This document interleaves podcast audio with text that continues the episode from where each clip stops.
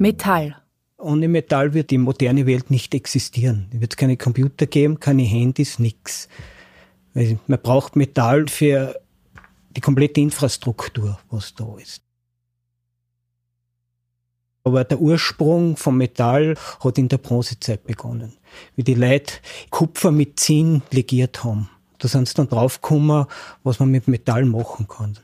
Und dann muss man sich vorstellen, die Samurai-Schmiede im 15. Jahrhundert haben einen Stahl gehabt, in was erst im 20. Jahrhundert die industrielle Fertigung geschafft hat. Dass er hart ist, aber doch biegsam. Und die haben das natürlich nicht gewusst, die Samurai-Schmiede, warum das, das jetzt so biegsam ist. Es war eigentlich durch Experimentieren. Wenn man jetzt Metall formen, wie ich es mache, ist eigentlich auch eine alte Technik. Da muss man sich so vorstellen, man verwendet ein Holz, da schleift man irgendwas rein oder früher haben sie gedrechselt, eine Schüssel und in diese ist dann das Metall hineingetrieben worden. Und die Freiheitsstatue ist im Endeffekt das gleiche Konzept gebaut worden. Ist getrieben und dann halt ein Gerüst und auf das ist dann alles, die ganzen Teile drauf montiert worden. Mit Nierten und so. Ja, und das ist halt interessant, weil du eigentlich alles machen kannst, was du willst. Fürs Kunsthandwerk eignen sich eigentlich alle Metalle. Jetzt kommt es immer auf den Typ drauf an, mit was man arbeiten will. Wenn man jetzt mit Eisen arbeitet, man wird sehr schmutzig, sagen wir so. Formen lässt sich am besten eigentlich Messing, weil es hart ist und das Kupfer ist wieder so, dass es zu weich ist eigentlich, wenn man jetzt irgendwas formt. Zum Vergolden geht das Messing genauso gut wie alles andere eigentlich, wenn man kleinere Sachen macht die Technik, was ich anwende, ist eigentlich uralt. So haben die alten Ägypter gearbeitet oder die Etrusker.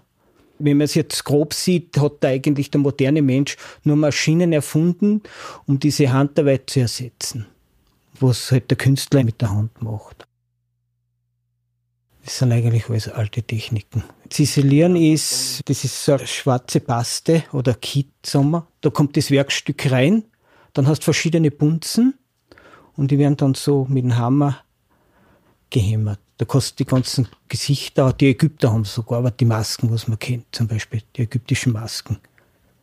Gießen kann man, aber Gießen ist halt für die Massenproduktion. Wenn man jetzt so Totenmasken für die Ureinwohner sieht, denkt man, probiere ich selber nachzumachen. Und jetzt versuche ich halt mit der alten Technik modernes Design zu machen und das funktioniert besser. Weil ich habe probiert einmal mit dem CNC-Programm Schmuck zu machen und die Leute haben nie diese CNC-Produkte genommen, immer nur das, was mit der Hand gearbeitet ist. Ja, weil es interessant ist. Das andere ist ja clean. Total clean, sauber, kein Fehler. Es ist irgendwie ein Leben drin in dem Produkt. Das Faszinierende ist, es ist irgendwie hart, aber man kann trotzdem weiche Formen reinbringen ins Metall. Weil mit Holz kannst du leichter formen oder mit dem Ton. Mit Metall muss man sich immer auseinandersetzen, wie mache ich was. Du musst eigentlich immer vordenken. Wenn zum Beispiel mein Vater war Kunstschmied, du hast einen Stier zum Beispiel geschmiedet. Du hast so ein Stück Eisen, vierkant, der glüht und dann hast du nur ein paar Sekunden Zeit, das zu formen. Und das muss alles im Kopf und mit der Hand verbunden sein, oder? Und wenn das nicht funktioniert, dann kannst du das nicht formen.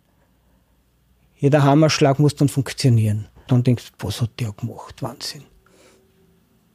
Man muss immer wieder auseinandersetzen. Wie mache ich das? Aber wenn ich irgendwas Neues mache, muss ich wieder irgendein Werkzeug selber wieder machen, dass ich das machen kann. Deshalb machen sie so wenig mit Metall.